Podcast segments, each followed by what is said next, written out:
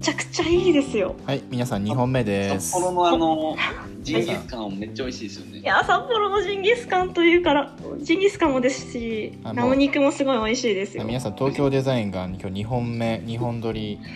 2本目ですはーい学生時代ジのンギ話スカンでっすねてあごめんなさい。北海道の話ですねはいはい。はいはいどうぞあみそうみっちーはあれ学生時代が京都と北海道でジンギスカンの話あそうですそうですジンギスカンとラム肉美味しいですよねっていう話でえジンギスカンどちらで召し上がったんですかひよいご先生はあのだるだるま？美味しいですよね、はい確かに美味確しいですかよに、ねな何それ何そはれ、いまあ、ゆ実は私だるまは行ったことないんですけどあそうなんですか。有名な店いがあつるもんですか並んでるんではいお有名ジンギスカンのがジンギスカンでもうメニューが多分その一皿いくらみたいなのしかなくてうーん座ったらじゃあ何皿いきますかみたいなじゃあとりあえず3皿っつってで追加じゃあ3皿お願いしますみた いなわんこそばみたいな方式ねそうそうそうめちゃめちゃ美味しかったいやーそれだるはま行きたいなそれが北海道初なんですかそれは海うん北海道ですよね多分ですねなんか北海道ってそもそも元はあまり生き物とかが多くなくて多分寒い地域で育てられるのが羊だったあーあそういうことかあとまあ毛も取れますしねっっていうことで羊が広まってで食べるようになったんじゃないかなと思うんですけど、うんみっちーでも北海道と京都で大学学生生活めっちゃ羨ましいですけどな、はい、いやもうめちゃくちゃ良かったですよあー本当にもう住んでるところには誇りを持ってますねそういう意味では北海道札幌近くですかやっぱり札幌市内ですもう本当あー真ん中みたいないいですねいや本当バーベキューとか最高でしたしあーちょっと行けば野生動物見られるんでももう毎週末は山に行って野生のいろいろいろんな生き物を観察してましたマジかそんな生活やばなんかもうそこに住んじゃいたいとか思わなかったんですかめちゃくちゃ札幌に住みたくて札幌で就活したんですけどうんなかったですね職があそあ食がないんですね本当にう京都はどうでした京都はまあやっぱりどのお庭もすごく綺麗にされてるのでなんでしょう札幌とまた違うのがき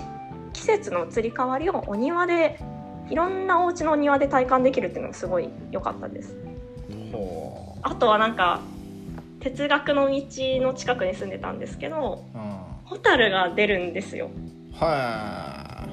で研究の帰りに見たらなんか 川からホタルがふわーって漂っててもう最高だなって思ってましたそこは小説みたいですねなんかうん本当にえー、えそんな学生時代でしたねー、なんか楽しそうですねう俺もなんん京都楽しかったですね京都で本当はなんか学生時代過ごしたかったんですよあの鴨川のなんか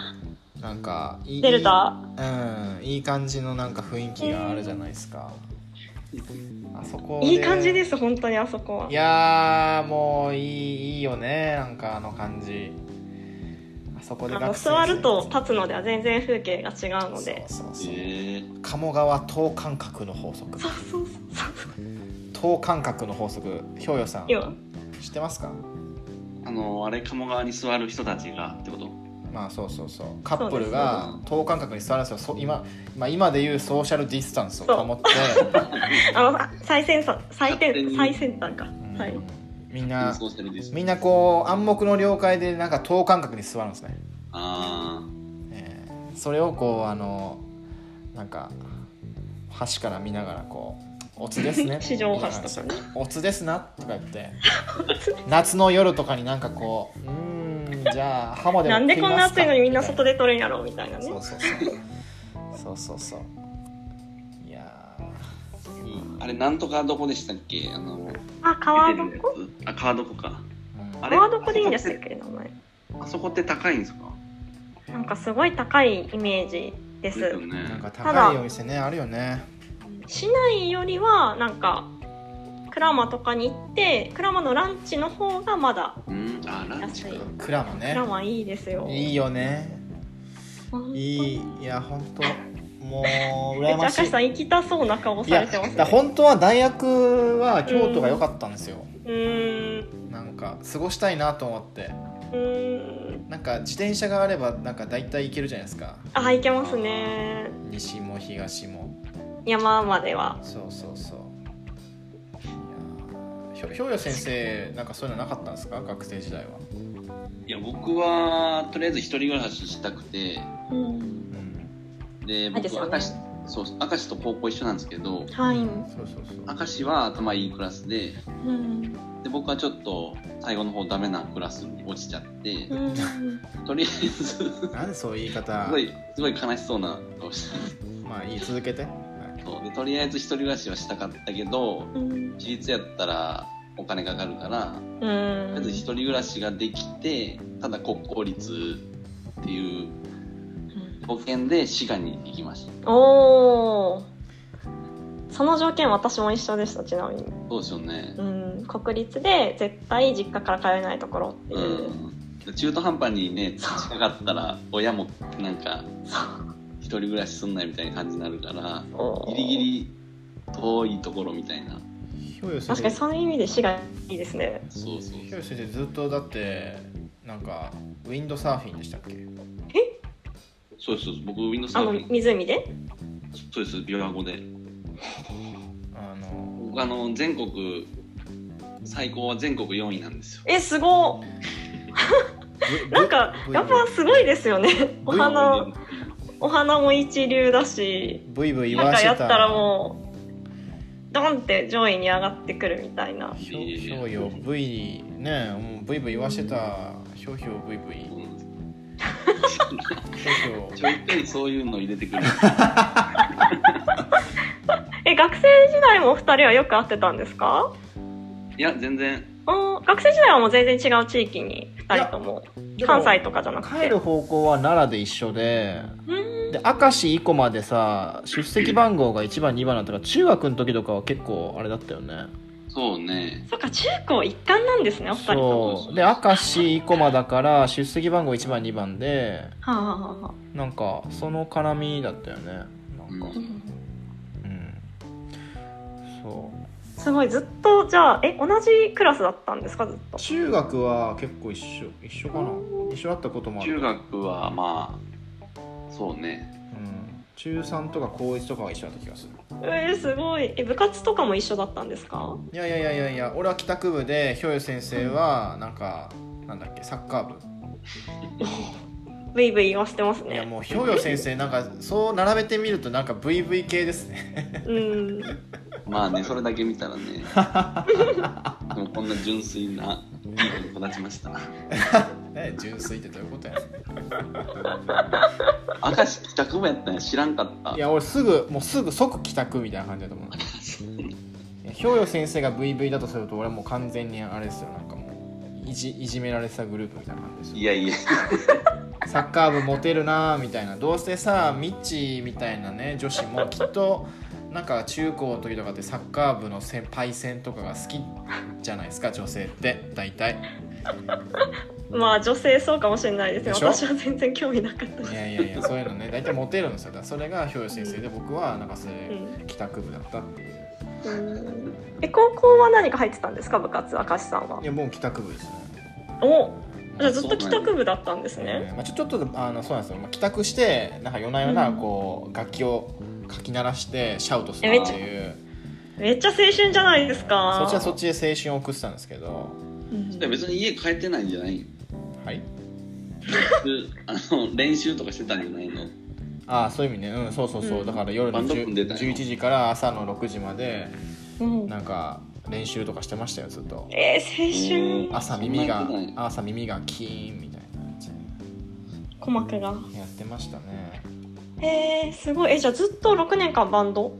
まあまあそんな感じでそすねんなだから、はあすごいうんまあ、高2の冬でやめたんですけどねその受験があるとか言ってまあ確かに確かにでそっからだいぶ時間が空いてひょうよ先生がなんかねブイブイひょこよく現れてあの今に至るところですよねいつ頃だったんですかそのいやもブイブイひょこひょこう現れたのは半年ぐらい前じゃないですかそそのインスパのあれする2ヶ月前くらいなどういうきっかけで連絡取ったんですかお二人はああれどうやったかななんか SNS にひょうよ先生がなんか「稼働家になったよ草」みたいな感じで草はつけてるあーそうなんかああげてうんでもともと東京で就職して働いてたからうんで関西戻ってまはあい普通に働いてると思いきやなんか稼働家になったとか言ってたからうん何それと思って連絡し始めたのがきっかけですねまずめなんでしょうあのコメントからそうそうそうやっぱ SNS 可ね能化になったんってきたもんなあそうそう多分そうえー、やっぱいいよねそういうそうだよ SNS ってなんかいいですねうん男子校6年間の絆みたいな感じしますよねなんか表現がチーフなチーフで申し訳ないんですけどななんかでもお互い社会人経験が10年ぐらいあるとなんかいいですよねなんかその話前もしたかもしれないけどしてたしてたうんなんか20代だとなんかお互い不安定だからこ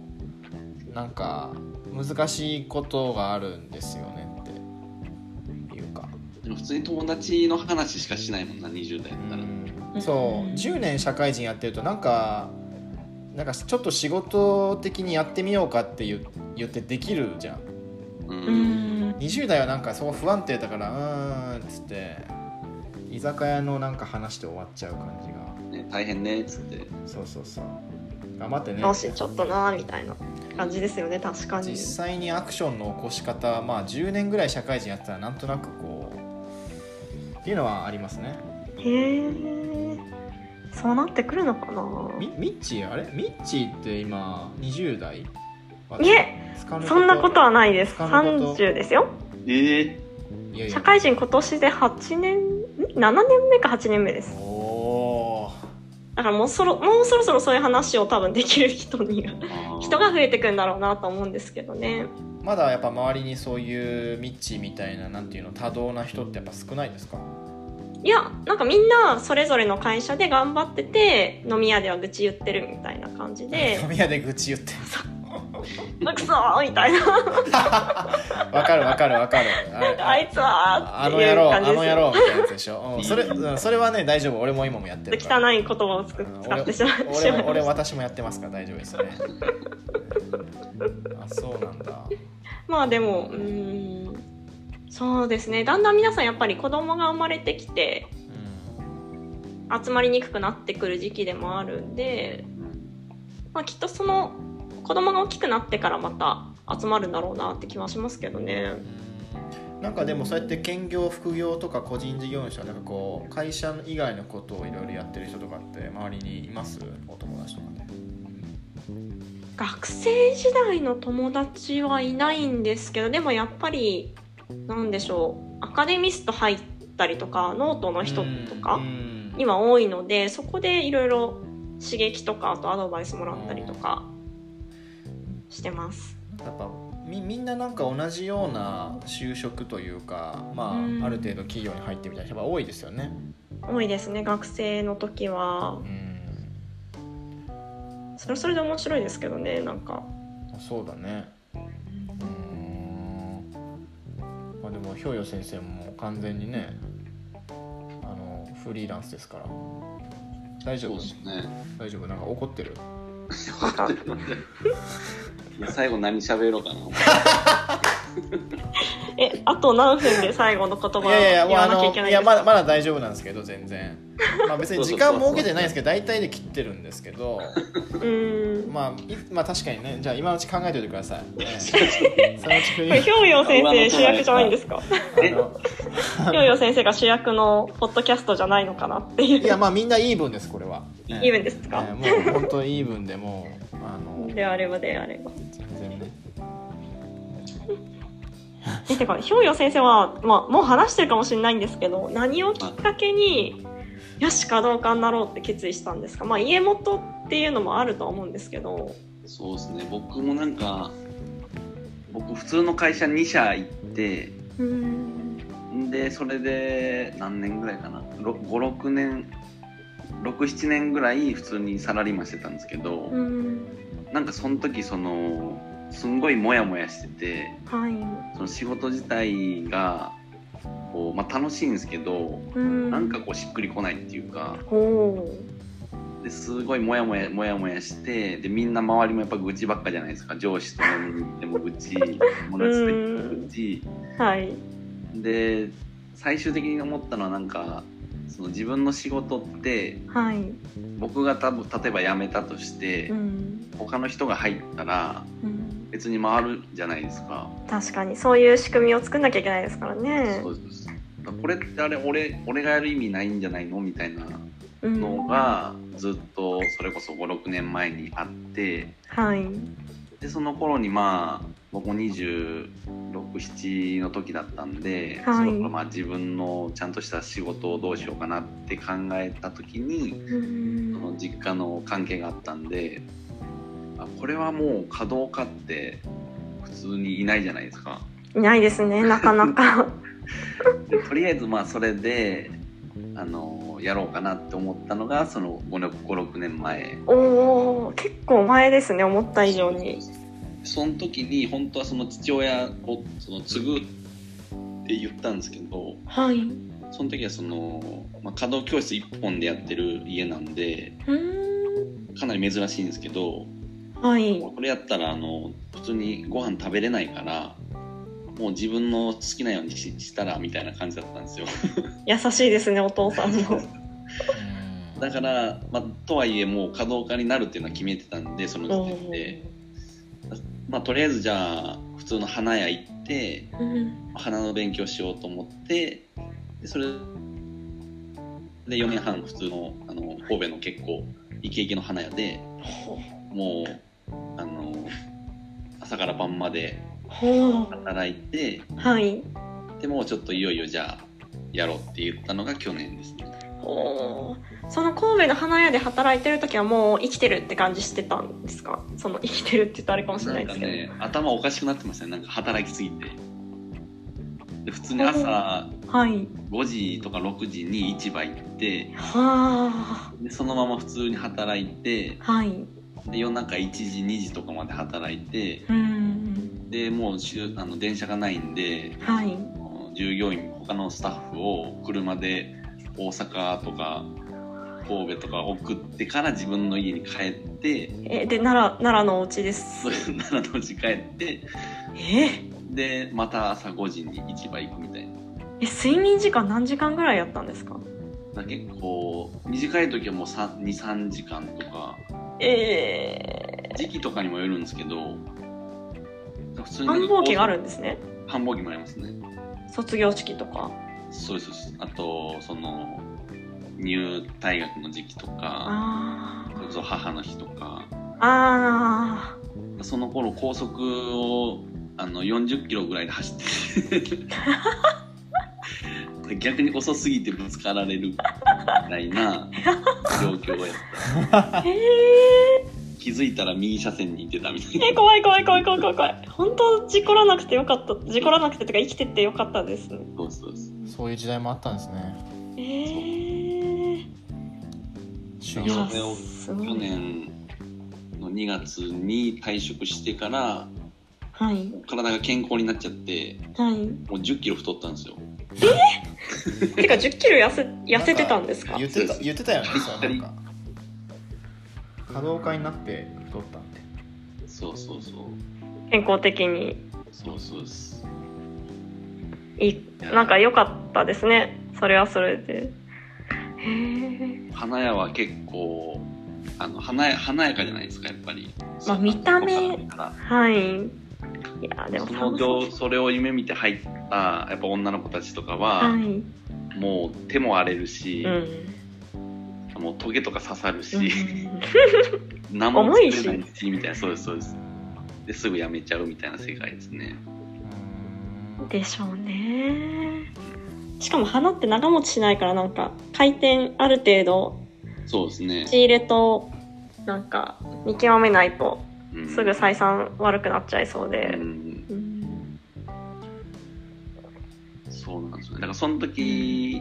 があったから逆にその西洋のプランアレンジと、その今やってる稼働の違いがやっぱ両方やったから分かるんで、うーんこれは良かったかなと思いますけどね。確かになんか今よくノートとかに書かれてるあの、花とはみたいなのっていつあいつなんかハッハッとというかなんか分か分かってきたというか言葉にできるようになってきたんですかーあれは基本その僕のひいおじいちゃんがその流派を一応作ったんですけど、いそのひいおじいちゃんは自分の言葉はあの残してなくてへえでそれをそのうちのおじいちゃんがはい本に残したんですよ。おおいい息子さんですねなんかで基本はそのパイオニアの次の世代が うんこの世に広めるために残した本がベースにあるんでうんだからそれはもうめちゃくちゃ読み漁ってへえだからまあ自分で得たっていうよりかはもうその、まあ、言うたら教科書みたいな本がうんあの生け方っていうよりかは結構哲学的な部分がはいちょいちょいに散りべ散りばめられてるんでなんかそれすごい感動しましたなんか聞いた時あの でそこをこうあこれが稼働かみたいなのでこ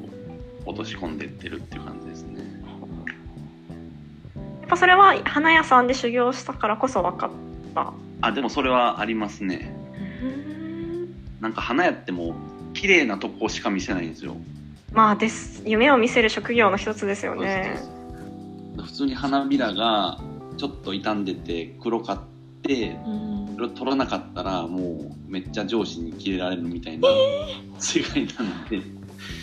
でお客さんからも「なんでこれ枯れてるんですか?」みたいなそれって結局なんかその見た目の綺麗さじゃないですかはい。でも花ってなんかそこだけじゃないよねっていうのがやっぱり稼働ではあるんで、はい。なんかいろいろやってたらやっぱり最終的にはそっちの稼働の方がもう自然だしその本来のあの花とかって別にただ自分で咲いてるだけじゃないですかはい。それをこう人間が勝手に摘んでいいとこだけ見せてみたいなはい。ところに違和感を感じるっていうああ。その違和感を感じてよしやめようと決意をされたと。そうですねだから西洋の別にいいのはいいんですけどその良さがやっぱり違うんで、ん。あっちはもう完全にアートっていうかもう人工的にこういかに組み合わせて綺麗なものを作るかっていうところに命かけてやってるんですけどまさに華道はそっちっていうよりかはまあその自然の考えとか本当に人間に落とし変えたらみたいな精神的な部分がやっぱり一番大きいかなっていう確かに。ところですね。ですよね確かにそうですねなんかこの文脈を愛するみたいなのって日本独特なんですかやっぱりどうなあんでもしょそうですね結構そのなんとか道っていうのも基本的にはもう、あのその精神がやっぱり入っててううーんだからあの前もその弓道はい話もしたんですけどはいその弓道も要はヨーロッパとかはあのアーチェリーがあるじゃないですかはいあのビヨンっていうビヨンっていうこの辺しか引かないんですよねそうですあれは普通にその真ん中に当たったら100点みたいなうん当てるのに目標を設定してるんですけど、はい日本の弓道はやっぱりその的を当てるのが目的じゃなくてそれを引くその心の持ちようとかはいがその一番重要だみたいなまさになんか確かにそうですよね心のありようなんかこの前知り合いに弓と善かなあはいはいはいはいあ読まれました読みました読みました私これからちょっと概要だけかじってまた読み直そうと思ってるんですけどあれマジで読んでくださ本当ですかい、うん、なんかすごい感動したんですよね概要の段階であすそれごないすごいじゃないですけあど弓道の僕もそれ読んであそうなんやみたいなうんめっちゃ思いましたねなんかやっぱりそのよくその狂言の方とかうんあと何でしょう、えー、と歌舞伎の人間国宝の方玉三郎さんとか見てた時にはいはい。これ恣意的じゃないなみたいなああ。域に達してる方いるじゃないですか,、はいはいはないんかまあ私はもう見てる側なんでなんかよくわからないものを感じてるんですけどうん多、分あれは恣意的じゃなくなるレベルうん、多分その型を学んでそれが恣意的じゃなくなるレベルみたいなのがあるんだろうなと思って、なんかそこってすごいすごいですよねっていうそのあもうちょっとちゃんと日本語として喋りたいんですけどね。うんーでもそれが分かるっていうのはやっぱりいろいろ見てはるからじゃないですかうんなんか普通に何も考えずに歌舞伎見たらそれこそ「わあ日本的」み たいなもうそれで終わっちゃう人うがん多いと思うんですけど、確かにうんそうなんですかね。うん、あのお二人あの盛り上がってるところ、はいあすいませんなんですけどあそう赤石さんいいらっしゃったあんですのあいます私もいますお酒を尽くすわけではありませんあのそろそろ、はいあのひょう先生おの今日のお時間になります今日のお時間あ日本撮り の日本撮りであのもう終わろうと思ってますので、今日のお時間格言、はいひょうよ先生の格言まあのじゃあお時間です。ちょっとだいぶなんか気持ちいい感じに喋られてましたけどあのなんかそういうのちょっと別にいらんかなって、あいらなかっえたーまあ気持ちいい感じでちょっとじゃあその感じ今までで一番喋ったけどええじゃあその思いをじゃあさまってくださいえなんか気持ちよさそうに喋ってるなーってずっと思ってたんやけどいやーでもまあそういうビッチーさんみたいな人が世の中に増えればいいなと思いますね僕 は増やすためにはどうされたらいいですか。未知詰めるタイプだからすいません。められてるけど未知詰めるタイプだから会社で絶対はいどうすればいいですか、ねどうしていきたいですか。えどうしていきたいですすか。とりあえずその日本文化を強要するつもり一切ないんですけどせっかく日本人なんでその日本の良さをやっぱり一度は体験して損はないですかねっていう一度体験してもらってあとはもう自分に吸収するかしないかはあなた次第ですなんか最後都市伝説信じるか信じないかあなた次第ですみたいなあなた次第感じでなんか人生を切り開くのはあなた次第じゃあバイバイ